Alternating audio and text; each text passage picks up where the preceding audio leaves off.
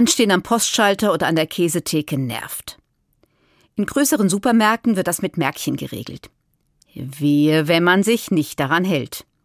Die Frau hinter der Theke sagt zu mir, wissen Sie denn nicht, dass Sie hier zuerst eine Marke ziehen müssen?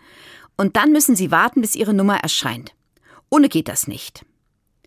Auch nicht, wenn außer mir nur noch eine weitere Kundin vor der Theke steht? Nein, Widerspruch ist zwecklos. Also Märkchen ziehen. Und darauf steht, geregelte Reihenfolge ist wunderbar. H47. Ich muss schmunzeln.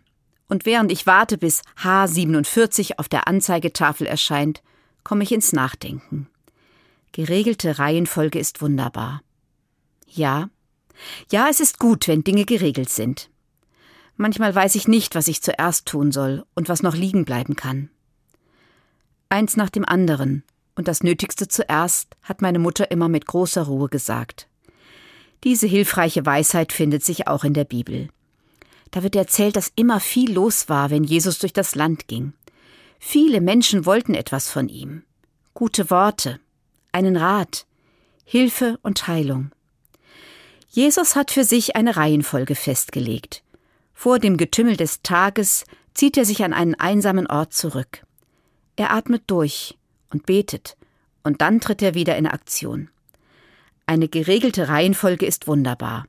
Ja, das wusste Jesus auch, und das hat er gelebt. Durchatmen, zur Ruhe kommen und beten. Das hilft, und so kann ich eine Reihenfolge für mich regeln und eins nach dem anderen tun.